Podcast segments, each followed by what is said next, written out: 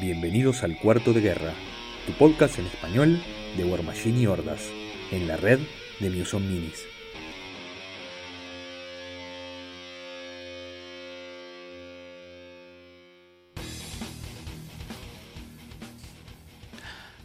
Hello, everyone, and welcome to a, a, very special episode of the Iron Codex Chronicles. In this case, is our second uh, appendix. I'm here with Santiago from Cuarto de, Guerra. Hola, Santi. Hello, everyone, and thank you, Tony, for having me over to do another of these great special episodes. I mean, as as long as Privateer Press keeps uh, making Requiem Kickstarters, we will going to try to to make these interviews. And enough. Speaking of which, we have here today Matt Goetz, the lead game developer from Requiem. Hi, Matt. Hello, how are you guys doing? Uh, fine, thanks. And we were supposed to have Awesome. Lauren, uh, from which is the the play uh, the lead play uh, play test uh, coordinator, but she had some some scheduling conflicts in last minute, so she she couldn't be here. But don't worry because in That's the okay.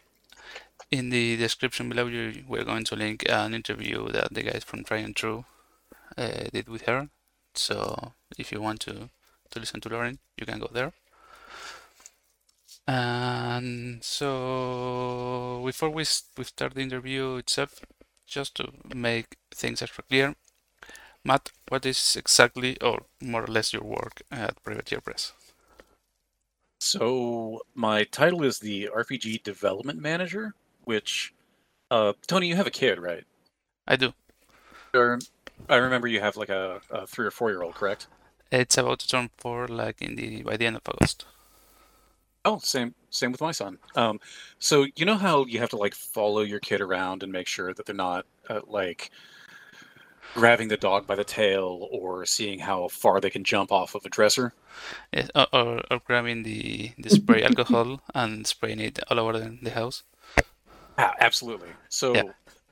the RPG development manager position is sort of like that, but instead of a almost four year old, it's a bunch of books. Um, when it comes to the early phases, I brainstorm with Matt Wilson and the rest of the development team what the content is going to be, and then I coordinate with all of our writers and developers on what they're going to be contributing to the book. Um, I give them feedback on some of the development choices they've made, um, work with them if things need to get revised. And then later on, I work with the editors, I work with the graphic designers, just kind of seeing the whole process through from concept to completion. Mhm.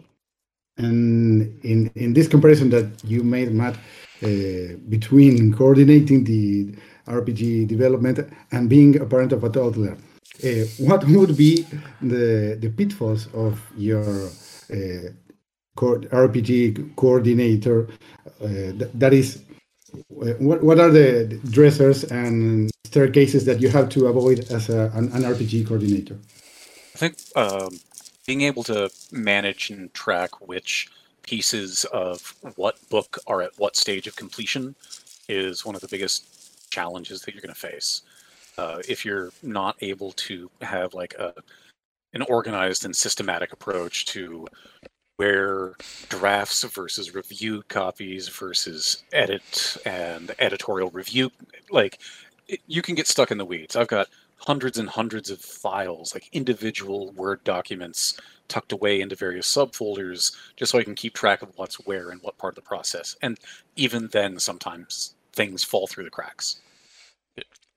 This show is not Like sponsored by Microsoft Excel. Yeah. Oh man. uh, the number of spreadsheets I have on like cloud storage or on my desktop, just to say, this is the piece of art that we're going to be using for this section of this book that I can send to our graphic designers to make sure that they they know where things go in layout, right? Like um, knowing which authors are working on which sections of which book, etc. Okay. So, Santiago, do you want to start with the questions proper of the interview? Yeah, sure.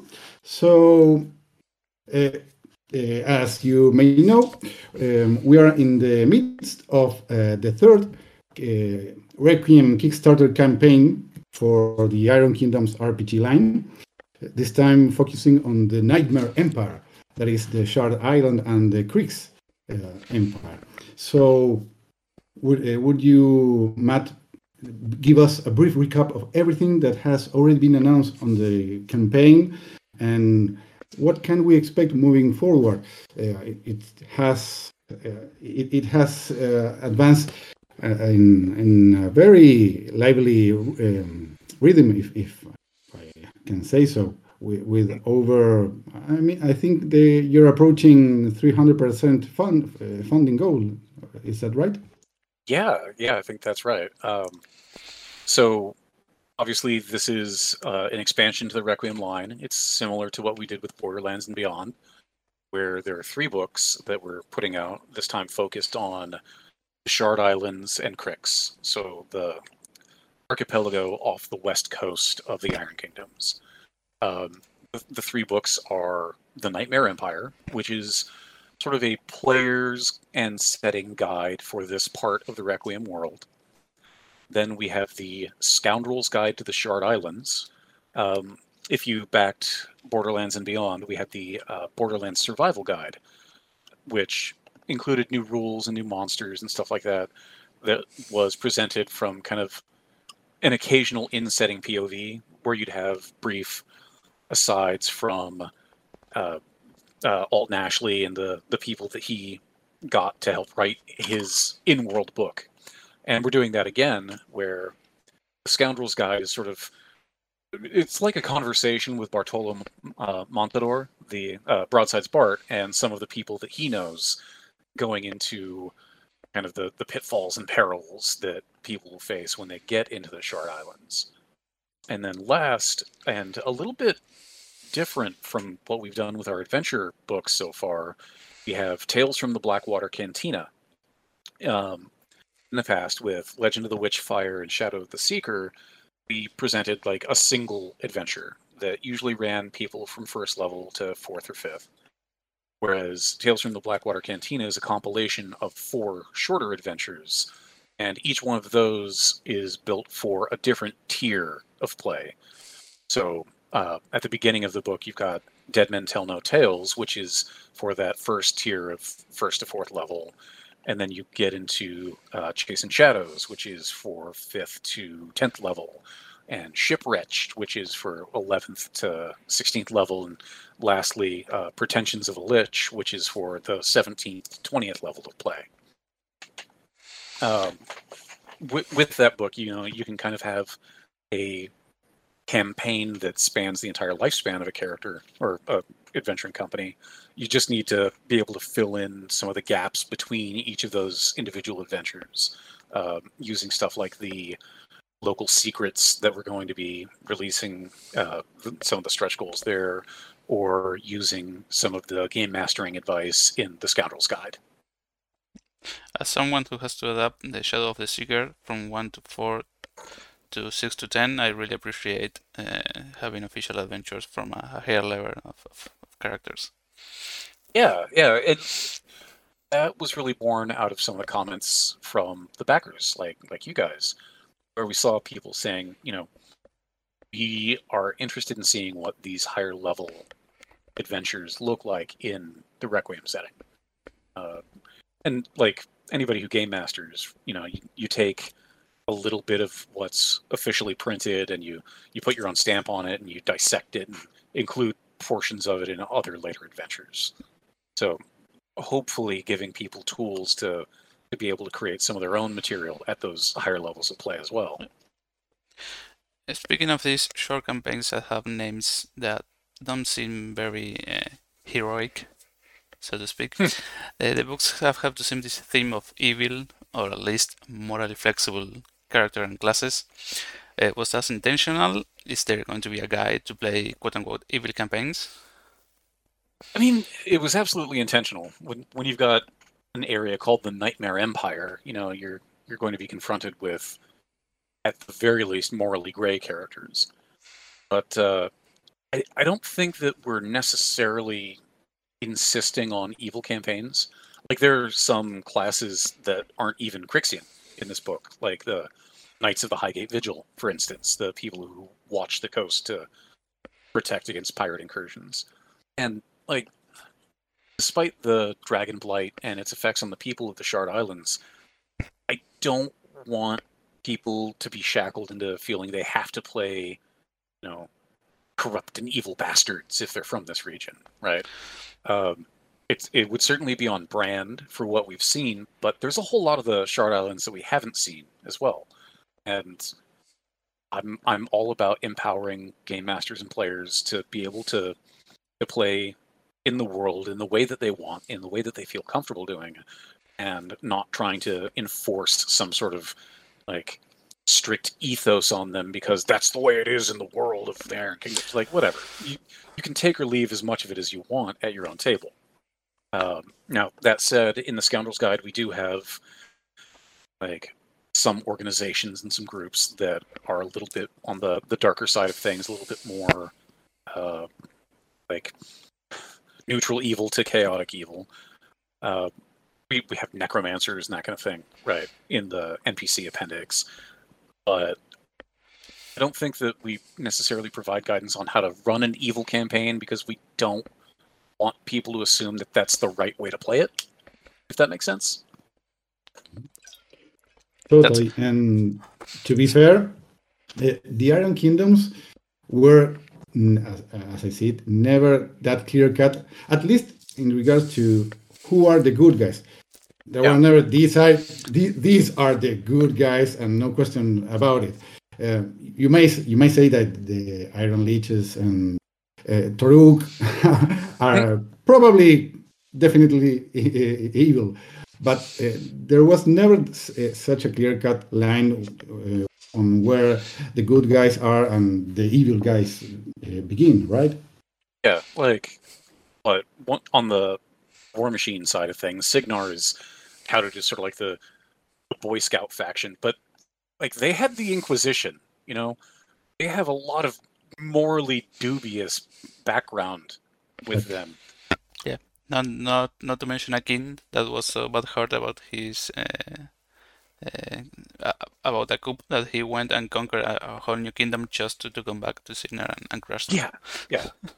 like, uh, just like in the real world, you know, there are uh, scions of heroism and dark-hearted knaves in every corner of the Iron Kingdoms, even the Shard Islands. It's just when you have Dragon Blight kind of scratching at the back of your sanity, sometimes the the knaves get a little bit more violent or a little bit more um, overt. So, so basically, you will be able to have a traditional adventure having Cryx as uh, the big bad, or if you want to play a party of of pirates or quote unquote evildoers, you you can do that. That's something new to to Iron Kingdoms and something that we haven't seen in traditional D and D, right? Where your first mission is some leech sending you to raid a town because he needs new corpses to make uh, thralls. Yeah, but then you find out that the corpses that he's raising as mechanothralls are fundamental to like the the Orphan Preservation Society of Cryx or something, right? Like you can have evil deeds that are built toward noble outcomes, and then you face yourself with that classic quandary of the ends justifying the means, right? Like that's something I really hope to see when people are doing their own games and creating their own adventures, right? Like not having those obvious moral right and moral wrong choices and outcomes, right? Like finding the truth that lies somewhere more in the middle. Also, you mentioned before there's going to be again uh, this pattern of three books. We you have a player's book, which were Reki and Borderlands and Beyond, and now the Net Empire, a game master book, who watched, uh, which were the Monsternomicon, the Survival Guide, and now the Scoundrel's Guide to the Shard Islands, an, ad- an adventure book, which were the Legend of Witchfire, Shadow of the Seeker, and now Tales from the Blackwater can- Cantina. Uh, what lessons have you learned from the previous campaigns and the feedback that you have received that you have incorporated into this latest iteration of the of the formula? Well, we're we're always watching what people say. Like, I'm I'm sure you know I'm on the uh, the Requiem Discord, uh, inter- interacting with people and you know listening to their conversations and trying the to watch, you can find a link in the description down below. That's awesome. That's great. But there are certain things that are just kind of like a natural outreach to what we see from people, like you know, uh, Tales from the Blackwater Cantina having various levels of play instead of just kind of one tier play. Um, there was a lot of really positive feedback when we did Borderlands and Beyond about some of the optional rules that we included there. So we wanted to make sure that we have some things that allow people to, you know, uh, bolt add-on packages to their game of Requiem. Uh, but there are also things that we look at from the first Kickstarter and the the Requiem Kickstarter, and it's like, hmm, you know, a Monsternomicon is an incredibly useful book for players and also for us internally. What if we did another one and instead of the survival or scoundrels guide, we decided to do another Monsternomicon? Uh, you know, we're we're always looking at what people want and kind of checking it against the things that we know we want to do internally.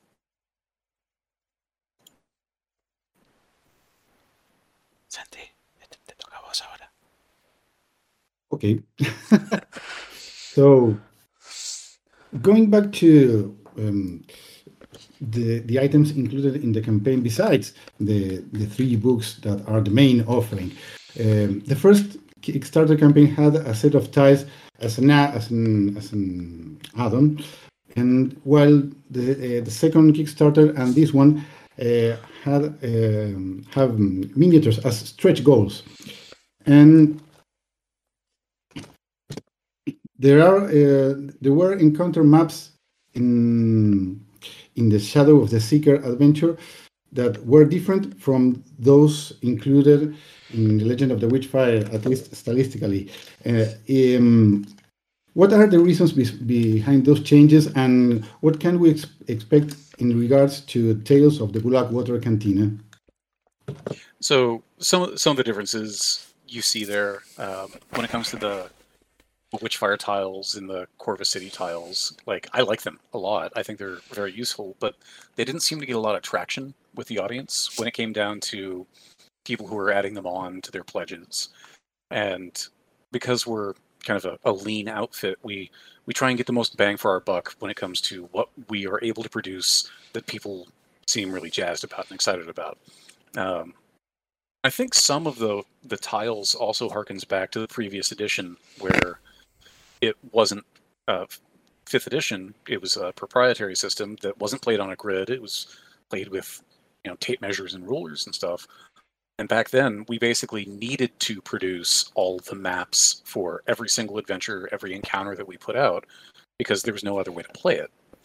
When you look at the incredibly broad ecosystem of fifth edition, there are map makers. People can use tools like Dungeondraft.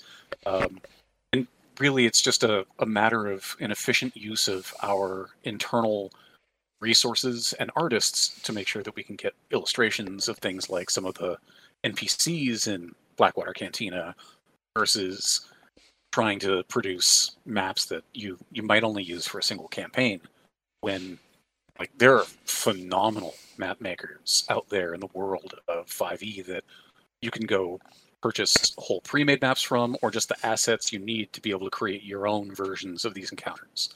So we kind of simplified the the maps in our adventures and didn't do the tiles because it seemed like people were already being served in that area. So, sorry, Santi. I, I was just uh, just saying that it, it totally makes sense. It, it's it's just like Matt says, the the offering of um, uh, third party uh, map uh, such as uh, full fledged maps or map making tools and assets is enormous out there, and with the uh, the advent of, of VTTs and online playing. Uh, it, it, makes sense that uh, Privateer Press redirects their resources towards more um, more unique, uh, so to speak, gaming games like miniatures that are more more in line with their specialty. Yeah, yeah, and you know, you bring up a really good point with VTTs. VTTs have transformed how a lot of people play role playing games. Um, I know that with my personal D and D group, I, I, I love the VTT that we use. Uh, it has a lot of modularity, allowing for plugins for like dynamic effects and dynamic lighting and shadows. Uh, one of the players has dark vision, so whenever we're in a a darker encounter, he sees the world in black and white out to his dark vision range and stuff like that. You know, um, but yeah, there there are definitely areas that we can focus our strength on, and areas that we are quite strong, like in the miniature production. The reception I've seen to the Shadow of the Seeker minis has been like overwhelmingly positive. So I'm really happy to, happy to see that. Speaking of a warm and positive reaction to miniatures, we have seen the Brine Thrall aka the Necroshark, 1st mm-hmm. as a piece of art and now as a miniature that got founded in like 30 minutes. Yeah. Uh, yeah. And the Necroshark is something uh, completely new to the Iron Kingdom's lore in general, right? So, mm-hmm. how much new stuff is there in these books that uh, compared to pre-existing things from the previous edition of the RPG or the of Warmachine and Hordes in general? do you want like a word count or a percentage? Uh, um, it, it's difficult to say. There's definitely new stuff in every single one of these books that we're producing, uh, new to the world of the Iron Kingdoms, like the Brine Thrall. Um, you've seen it in the past in some of the like the Way of Deception monk, or the Way of the uh, the Way of the Gun in uh, Borderlands and Beyond. And some of that is because uh, fifth edition whole host of different class options. And in previous editions of the iron kingdoms those things weren't really catered to very much like the monk for instance so rather than say we're not going to support monks people who want to play monks have to play like the way of the open palm or something we are like well where could we find an angle for them in the world that that fits with previously established canon and is an interesting take. Um, so there's definitely going to be a lot of that throughout all the books, like random percentage, say like 20%, never before seen weird new stuff, so that we can flesh out a fuller experience for the players and give us the opportunity to explore things that are cool and different, like the the brine thrall, right? Like the idea of an undead shark that is like a living minefield is, I, I think it's kind of cool, and I'm I'm glad that people responded so so rapidly and so positively to it, and it just gets to add to the the decades long rich tapestry of the Iron Kingdoms as a setting. And speaking of your rules on top, do you remember anything in playtest on the first drafts of the of the rules that was so broken or so out there that you just have to to get it completely from books or change it radically? Yes. Unfortunately, I'm not going to be able to give a specific example because there's just been so many of them.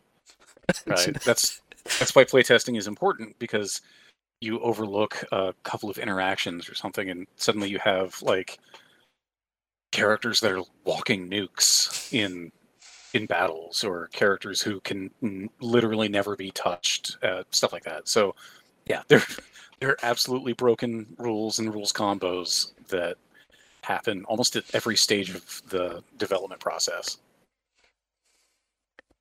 Um, so as you were saying matt um, when you you adapt uh, a game world to a new rules you, rule set, you have to make a choice between uh, allowing everything into your into your um, setting or saying this goes and this don't go. You chose the most difficult, without a doubt, uh, but uh, I think that more will be mo most appreciated um, path of allowing everything 5e brings to the table into the Iron Kingdoms, and that uh, certainly may count as one of these pitfalls we were talking at the beginning of the interview that you have to supervise every single interaction or count on the reports of your playtesting groups to spot uh, un- unaccounted for interactions, right? Yeah, yeah, absolutely. And you know, there, are things that we're going to find years down the road that mm-hmm. it just takes that long before it raises its head and suddenly becomes evident. And that's that's why games go through the process of errata, why edition updates happen. You know, it's it's not just us; it's endemic to the entire experience of traditional tabletop games. Yeah, if if it had if it had rules, it can be broken. That, that's, yeah, a simple fact. and uh, uh, speaking of which, one of the things that um, Privateer Press introduced with the Iron Kingdoms RPG are the concepts of essence um, mm-hmm. uh, to better exemplify the diversity of characters in the Iron Kingdoms. I've already told you in, in, our previous interview that I think it's an excellent concept to uh, broaden the scope of the available options for characters. Can we expect to find new essences in the Nightmare Empire? Yeah, there absolutely is a new essence. It's the uh, the blighted essence, um, which adds to the, the list of options that are are previously standing from Requiem. Uh, this is meant to represent people who are closer to Toruk or honestly Blighterghast or Ashnephos. Um, I think only Charsaug is dead. I'd have to double check my notes, but uh, any of the kind of blight fields that surround the dragons in the Iron Kingdom setting. So it's it's a little bit more uh, dragon neutral than just a Toruk lighting, but it allows you to, to take some really interesting kind of disruptive aura. Uh, I think one of them allows you to sprout wings and have limited flight and stuff like that. Um, it's Everest a little bit more. Has entered the conversation. um, I I think that this is one of the more physical versions of an essence than other ones that have been, you know, a, a hybrid between physical and outlook and uh, capability. Whereas this is like you have been touched by blight. You now have the option to take these blighted feats to represent that. And speaking of new things, in Requiem we got the first rules for labor jacks. Then in Borderlands and Beyond we got relic jacks and myrmidons. So mm-hmm. can we expect rules for bone jacks and hell jacks in this book? And what yeah, about uh, uh, pirate jacks and and other use for, for from the mercenary factions. So you're absolutely getting bone jacks and hell jacks. Um, I think we've previewed the Deathripper chassis already, but you'll have your uh, your Slayer chassis and your your Leviathan chassis and stuff like that as well. Yes, there are some more maritime steamjacks as well. Uh, some that you're familiar with from the uh, Pirates of the Broken Coast book, uh, your Freebooter, your Mariner, stuff like that. But also some newer ones that were created for Nightmare Empire to help kind of fill in the space between the the naval warjack, laborjack kind of divide. So lighter ones at lower CR, so groups can more easily get their access to uh, nautical steamjacks earlier on. Uh, the so, only one I can think of off the top of my head is the the Windjammer, which is kind of a lighter laborjack, um, a little bit less combat capable than like a Buccaneer, for instance. Then that's very nice introducing uh, laborjacks as a as a first step instead of giving the, the players a straight up warjack. Mm-hmm. Uh, so I, I think we may go now to the lore related question, right, Danny? Yes, I think that's a good idea. We have a, a rather complete uh, overview of mm-hmm. the rules, and I think if we keep asking uh, Matt for Rules is going to start answering. I can't talk about it. I can't talk about it. I can't talk about it. That, that's fair. Though I do think we're going to be rolling out some more rules previews in the near future, kind of before the end of the Kickstarter. Mhm. Awesome. So, going to lore to the lore related questions. Um, besides Asphyxious and the Negra, Cryx had little explicit involvement during the events that led up to the claiming. Will the Nightmare Empire shed light on Toruk and the rest of the Iron Lich's machinations during this period, as well as their current to their current plans? Plans? Yeah, yeah. Um, as with the previous books that we've released for this edition, um, the the first chapter is all kind of setting the stage of the world, and in this case, it's the world of the Shard Islands.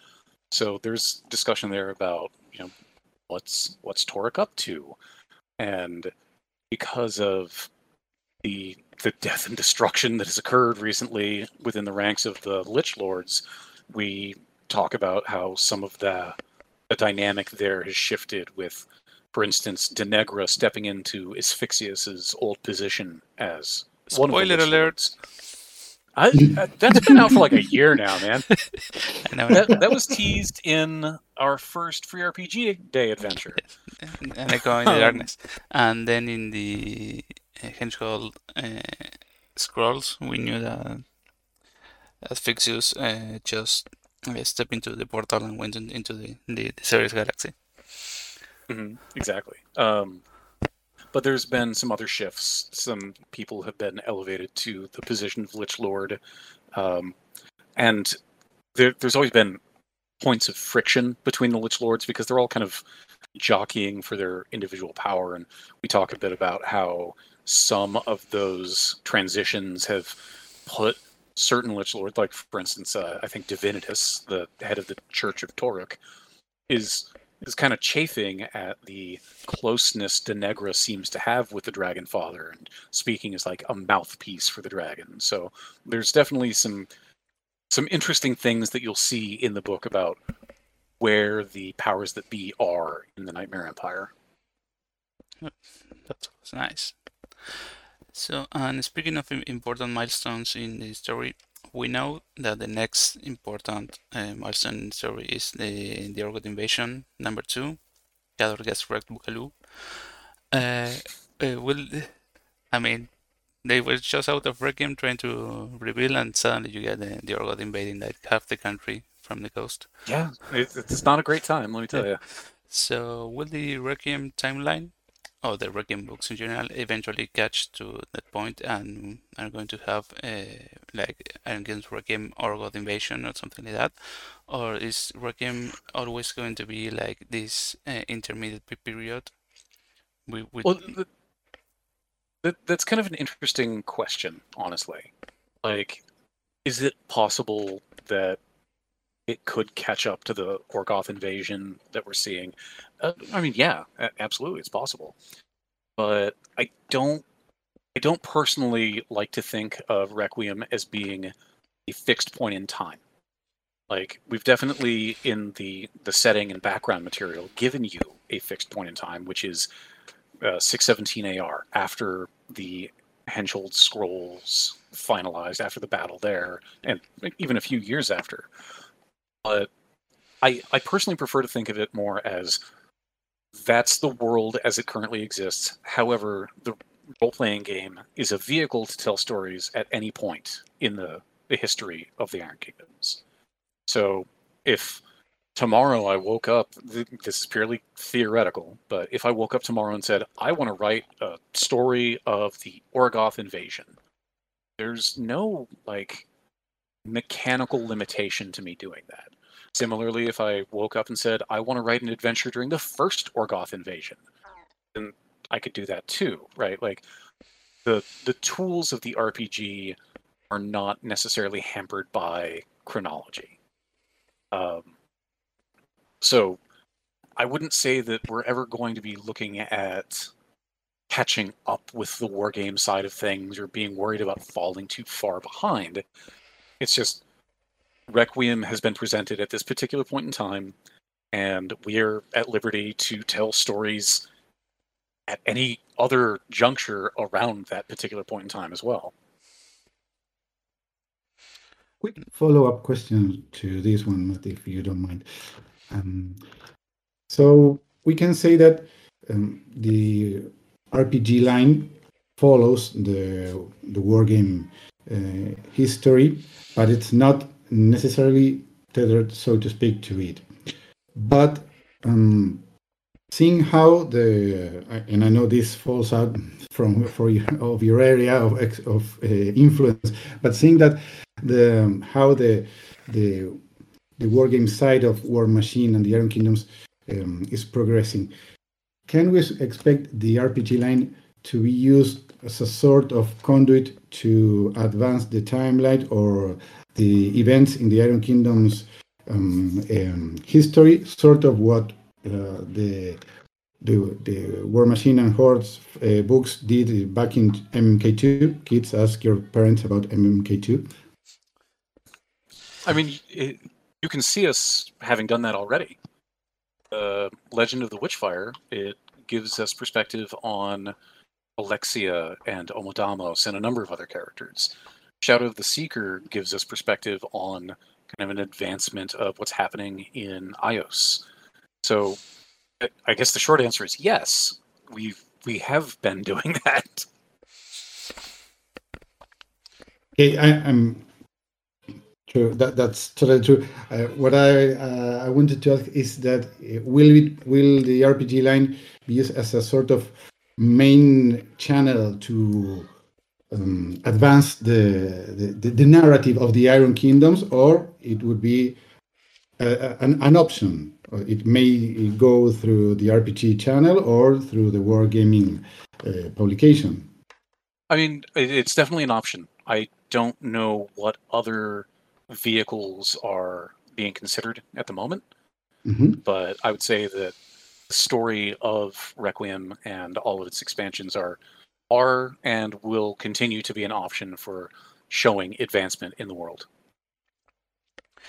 Okay, that means that everything that gets published in the in the in the in these books is canon to the to the main Warmachine timeline, right?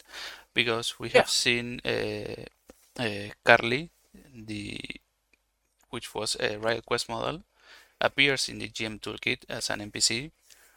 Mm-hmm. It does mean that she's quote unquote canonized into the main timeline uh, through this working book.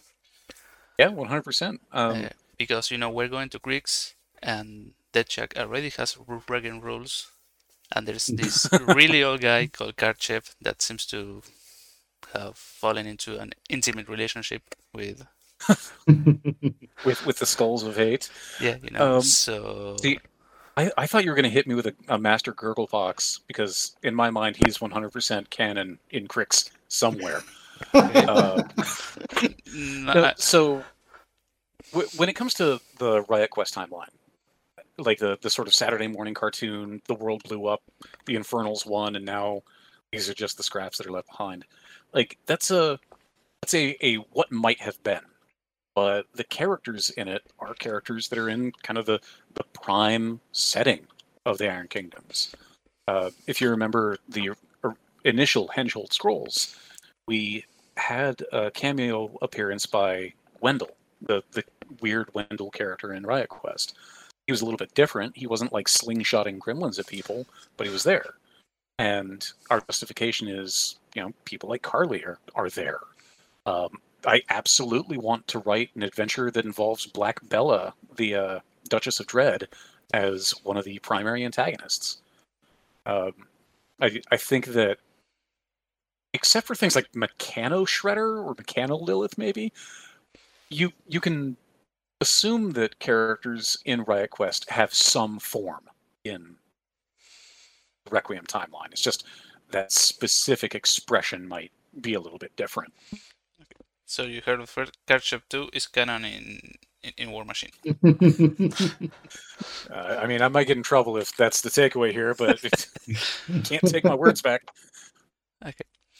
Uh, so two last quick questions.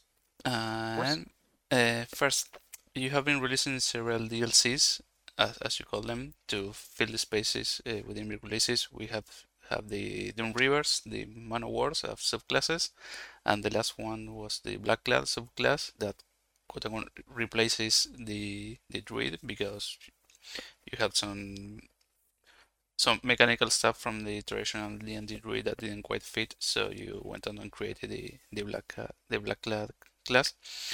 Uh, what else can we expect from these DLCs? They're just going to be uh, classes and subclasses, or can we expect uh, short adventures or rules expansions like I don't know uh, the ultimate book of uh, Cygnar Warjacks? So, I I think that some of our initial offerings have been very player focused in the classes and subclasses, but that's by no means the only thing you're going to see. There, there's definitely room for and currently in the works things that include like new Warjack chassis. Um, there's the Tharn race DLC. It also includes a subclass, but the the real meat and bones of that one is this is how you play Tharn in the Iron Kingdoms. But there's there's really no limitation to the type of content those could be.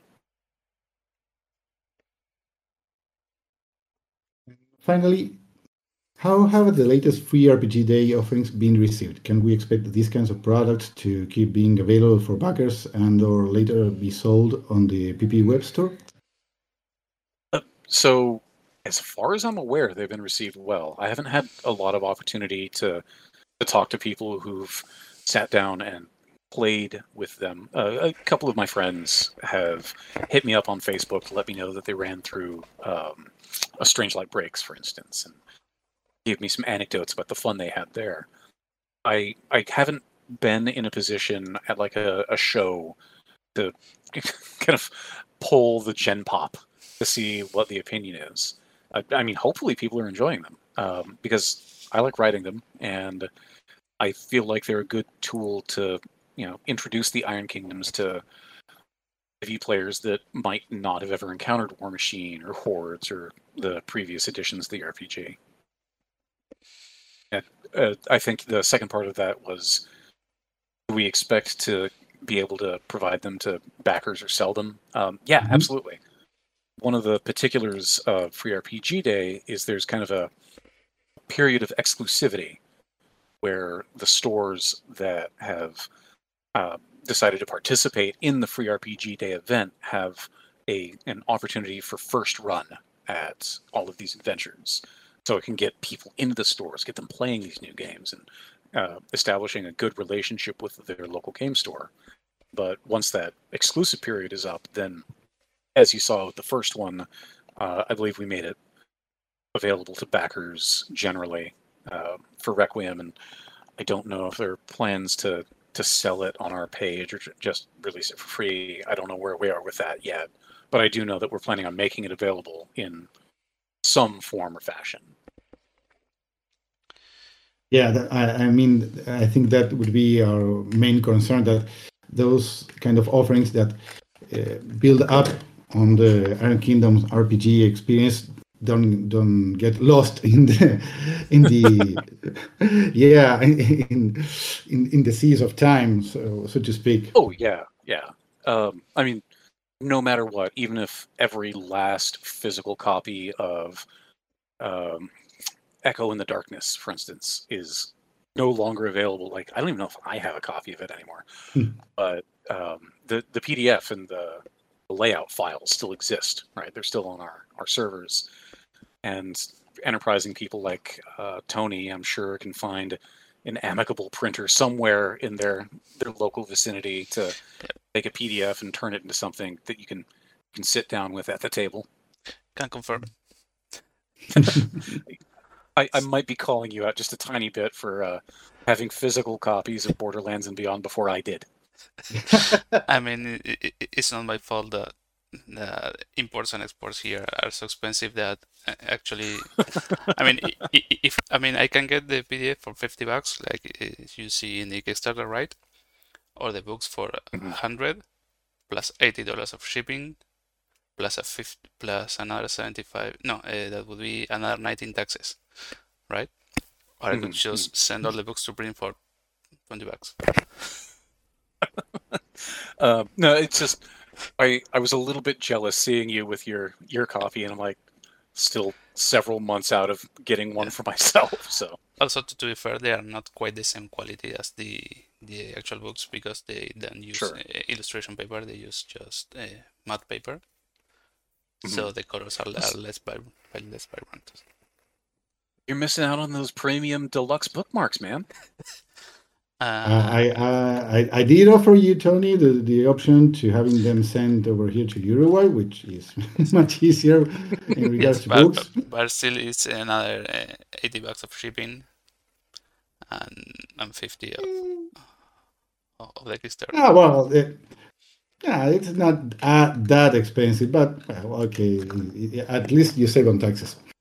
Uh, Santiago, I think what he's saying is that you need to start like some sort of expedition train to him. Just your your pack animals piled high with copies of Borderlands and Beyond and Nightmare Empire. I, I- I can receive as, as many books as you want to send me, and I would gladly cross over to uh, Argentina to deliver them. Because I'm, I'm all for that.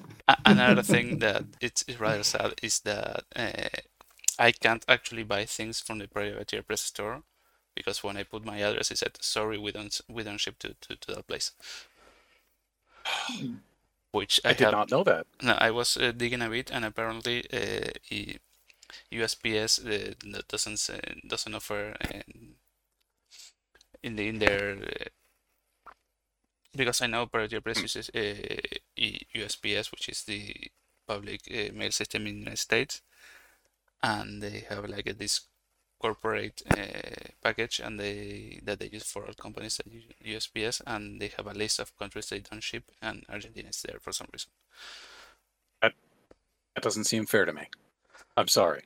Uh, If if I had the ability to sit down with the postmaster general, I I mean I would have a lot of things I'd want to talk to him about, but I would definitely bring that up.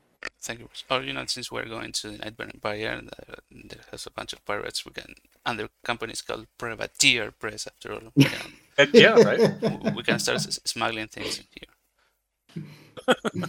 that sounds. Uh, Like, a- I, a like I said, we the, the books are very much well received in Uruguay. I'll keep that in mind. And this is on the record, so yeah. uh, I think things that happen when you Mm. the, the, the, the British mediate uh, within you and, and Brazil for some territory you, you, you- you can agree on. They come and say, "Nope, this is now a, a, an additional country. Deal with it." Well, I've I've been wanting to get back to El Desemboque for a long time. So if you ever find yourself on the coast of Mexico, Uh, You- you know, look for a, a rock that doesn't belong there. And okay, we, we will send Ben then. Look It's for true. the, the skull and crossbones. Yes. Okay, uh, Matt, uh, we know you have to go right now, so thank you very much for coming to this little interview. yeah, it's Uh, it's always a pleasure to talk to you guys. Okay, I, I can't wait to say see you next time, uh, uh, same time next year, so for, for the next Kickstarter. and remember, down here in the description of the video, you're going to have a link to the Kickstarter campaign, to the Privateer Press store, if your country accepts uh, books from them, of course. Uh, so you can buy the in the the original Wrecking books and Borderlands and Beyond whenever they they're ready. And we're also going to link uh, your interview with the guys at Corte Guerra and your other interview and Lauren's interview in Try and True. They were also very Oh, recent excellent. And talking about this very theme. So if people want to to have a more complete picture of everything, and so yeah, that's going to be it. And everyone who Just- yes, Uh, I don't know when you're planning on releasing, but uh, we have seven days left on the Nightmare Empire Kickstarter. So that means it'll be wrapping on the 20th of July. So it's, it's going to be six days. you want if you're watching this video as it releases. Okay. Um, so you want your your zombies and your pirates and your pirate zombies. You know, Yeah. Uh, get in while the getting's good. Yes, uh, uh, we can also leave a, a link to the TV Tropes page of Pirate Ninja Zombie Robot because that's basically That might be right? helpful. That's that is very much basically correct. Okay, once again, thank you very much, Matt, for coming. Thank you very much, Santiago, for helping me putting this little show together. Thanks a lot for having me over again, Tony. And uh, thanks again, Matt. It's always a pleasure chatting with you about all the uh, Privateer Press project that you're uh, in. And as Tony said, I hope we can uh, get together again for the next campaign for the Iron Kingdoms RPG from Privateer Press. I, I hope so too. Both of you guys are, like I said earlier, always a pleasure to speak to, and I can't wait to do it again. Thanks a lot. All right, bye, everyone.